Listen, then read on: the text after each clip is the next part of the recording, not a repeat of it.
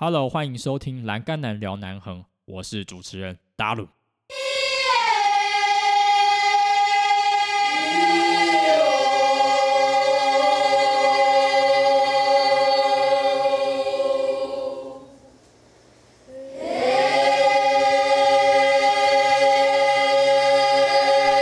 Hello，欢迎你收听今天的节目。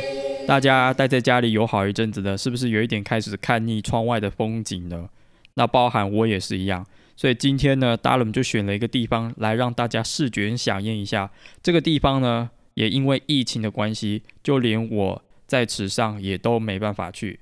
所以呢，特别在这个疫情的期间，让大家有一点心痒一下。没错，我们今天就要来讲大坡池这个景点。那究竟它和自我疗愈有什么关联？一直以来啊，对池上人来说，尤其是老一辈的，博朗大道、天堂路反而不是他们最常去的景点。毕竟博朗大道在成名以前就是一条名为东六的产业道路，那天堂路也是因为趁着长荣航空的广告而走红起来。那最有共鸣的景点反而是今天所讲的大坡池，因为它具有跨时代的意义。之前在这边可以。钓到很多水族鱼虾，然后可以看见广袤的莲叶和田田的场景，所以波光粼粼的夕阳，莲叶何田田，很多水族鱼虾的场景，对老一辈的池上人来说，在大坡池并不陌生。那刚好也呼应我们今天的 Cover Story Time 的场景。那达伦在这边先给大家几秒钟的时间来看这一集的封面，Let's go。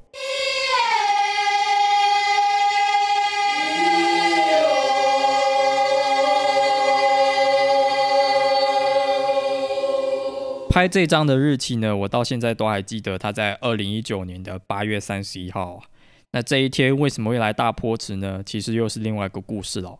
我当时是第一次来打工换宿过后不久，然后也是第一次来大坡池，然后呢就发觉夕阳的大坡池真的很美。虽然夕阳当时已经落下了，但是我可以用一种很美好的角度呢，来欣赏前方有一点乌云密布的中央山脉。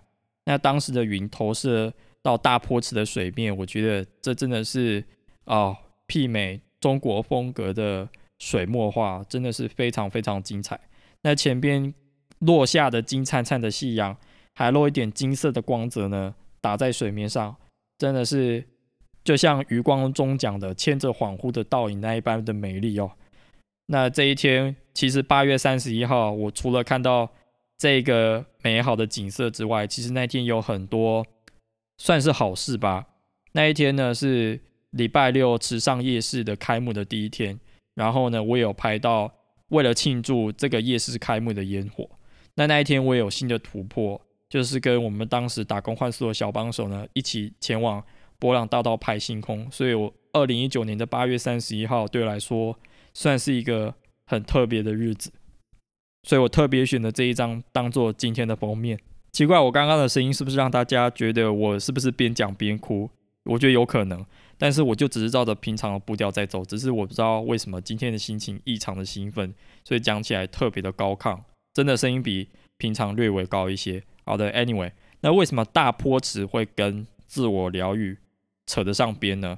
这个就要从啊我的爱店乌鲁拍拍的老板阿尼克讲起哦。阿尼克他是一个常常关注 self meditation、self accomplishment、自我疗愈、自我成长的人。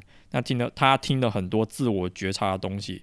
那他刚好他的店里面的客人呢，就也跟他一样有一种独树一格的感觉。他们都是很在乎自己身心灵，然后会发掘自我觉察的人。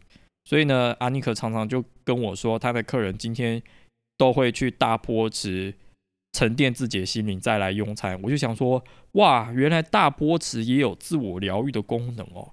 我想后来以自己的角度来想，的确，因为毕竟大波池有环湖步道，那四周可以看着水面，也可以看见荷花，的确是一个思考自己很好的景点。那老板安妮可他也不是说说而已哦，他有跟我说，他都会到大坡池趁黑暗的时候去骑脚踏车。然后去看星星，那我也非常喜欢到大坡池去看星星。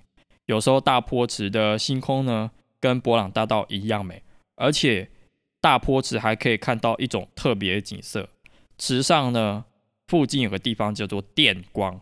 电光是因为当时的阿美族人看到有很多闪电，那这边的闪电其实特别的频繁，特别是春雷或者是午后雷阵雨的时候，在这边有时候晚上也会打雷，所以同可以同时看到星空，然后可以看到海岸山脉那一端在打雷，大坡池就有这种非常棒而且特别的景色，我特别特别的喜欢。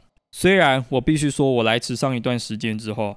大坡池没有像我当初来那样有吸引力了，那我个人生活的步调也的确有一点慵懒了起来。我必须说，我有时候还是会花下午三十到四十分钟的时间走完一圈，然后这个时候我就会思考说，嗯，我自己哪一些部分可以做得更好，会开始思考啊，平常没有能够专注思考的问题。的确，以这个角度来看，大坡池的确有自我疗愈的功能。那几次去大坡池下来呢，我发现我好像比较常在晚上去大坡池，所以这边就来跟大家分享我自己和大坡池夜走的渊源好了。就是呢，我有个朋友，他也是我的同事，那我很感谢他哦，就是他把我拉进我现在工作的地方。那他和他的朋友邀请我呢，我们三个人就一起去大坡池夜走。那这也是我第一次去大坡池夜走。那我这个朋友呢，他很有意思哦，他除了邀我。们一起走之外，他也会自己到大坡池夜走。那他也会为自己定下一些规则，比如说呢，我们要吸气吐气，然后呢，大家的步调要一致，所以有一种被制约的感觉哦。但是经由这一次夜走的时候呢，我发现呢，的确大坡只有自我疗愈、自我觉察功能。其实我一开始在走的时候呢，我还是被周围的灯光干扰，然后呢，平常戴耳机戴久，我的耳朵听觉感官呢也是没有办法习惯，就是完全张开、完全放松的感觉。那直到呢，慢慢经由吸气、吐气，然后大家把步调放慢，间隔距离取好的时候呢，我才感觉在这个情况下，我的瞳孔慢慢扩散了一点。那耳朵呢，终于能够呃享受那种小声就能听到细微美妙声音的那种感觉。我们那一天晚上听到很多虫鸣鸟叫，那这个是这个感觉呢，是平常在现在这种啊纷扰社会你必须找回的那种感觉。这个过程呢，其实就是像在静坐一样哦。静坐和夜走其实就是自我沉淀的过程哦。大家可以想象一杯水。如果说这一杯水有杂质非常多，那这些杂质呢，都要等它跑到下方的时候，这杯水才会慢慢的沉淀。那这时候我们大脑感官的纯粹也才会被开启。现在我们因为有太多感官刺激，视觉刺激来自手机的蓝光，听觉刺激呢，就是因为我们现在是一个 fast-paced society，那我们没有办法接受很平柔、很平缓的音乐，必须要透过高刺激的。EDM，然后节奏快的音乐，有一点像镇静剂 （tranquilizer） 一样呢，来麻醉自己。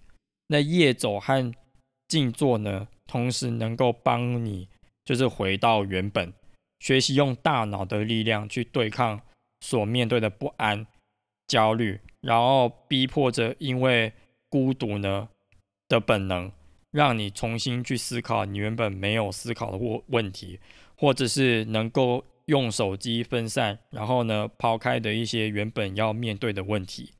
所以，如果说你是那一种就是缺乏自己和自己对话的人呢，不妨透过静坐或者是夜走呢，来打开你自己的感官，然后去享受原本那种不需要太多刺激就能感受到美好的这种旅程哦。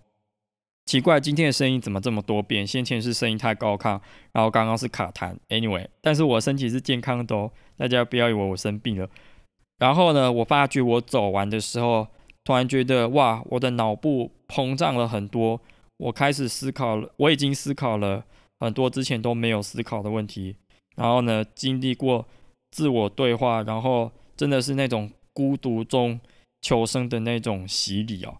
其实这个。跟球队在运作的道理是一样的。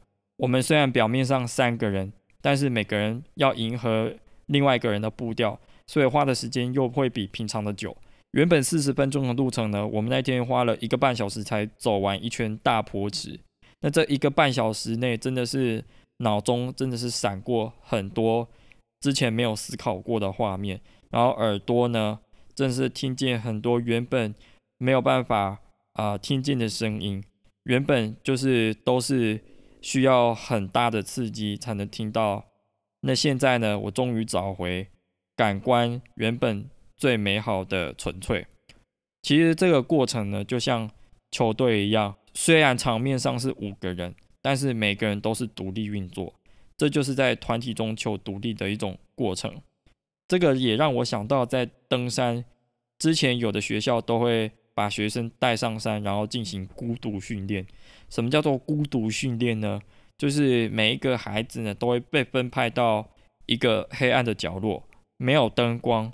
只有你和自然，那你必须在学会在这个角落呢，学会和自然对话，学会和自己面对未知的感觉。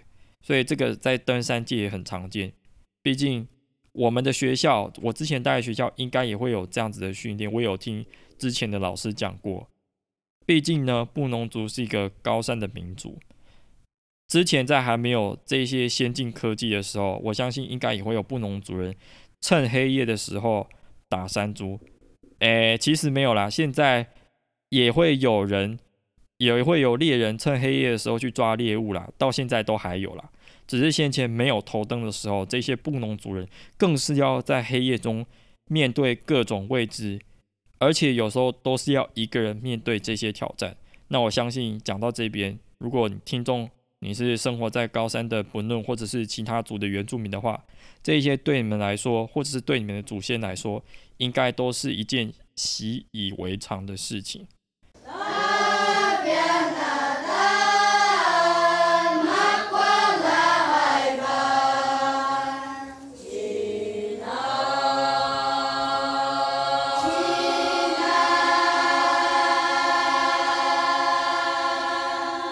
特别现在因为疫情哦，我们社交的机会被疫情剥夺了，所以大家就只能依赖自己面对孤独，然后面对所有的不确定性。那学会放下手机，面对这些焦虑，也是自己和自己相处的课题啊。那同时这一集也要献给呃我这位朋友，我知道你现在人在台北，从台东回去了。那我也知道你的爸爸可能现在呃面对一些事情。那我也希望你的家人能够早日康复。那我们之后疫情台东见。其他的内容呢？如果说你有什么想要跟我说的话呢，欢迎都私讯到我的 Instagram，或者是寄到我的 email。那这些资讯呢，都在我的节目资讯栏。那其他的内容呢，我们下一集会来讲一下有关于大坡池。我会用一张老照片来带大家大坡池的 prime time 最美好的时光，以及。关注一些国民旅游还有绿色生态的一些议题，其他的内容呢，我们下一集大坡池 Part Two 见，拜拜，See you on air。